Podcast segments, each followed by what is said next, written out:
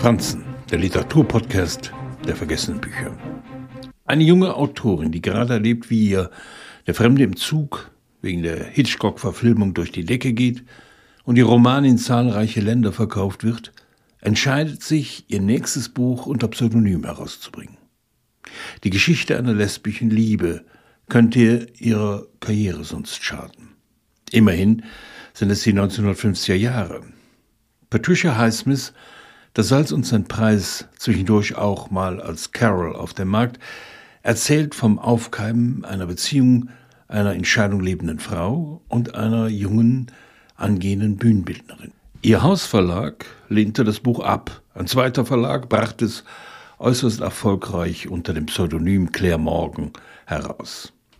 Die Taschenbuchausgabe verkaufte sich am Ende über eine Million Mal. Wie anders waren trotzdem die Zeiten.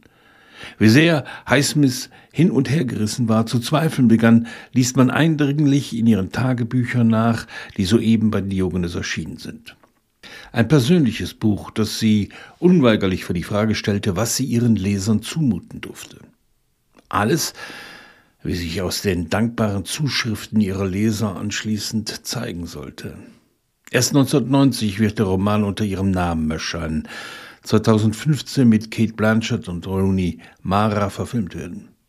Der Kauf einer Puppe und zurückgelassene Handschuhe in einem Warenhaus führt zu einem gemeinsamen Mittagessen, zu einer merkwürdigen Begegnung zu Weihnachten mit dem noch Ehemann Harch und zu einer gemeinsamen Reise im Auto.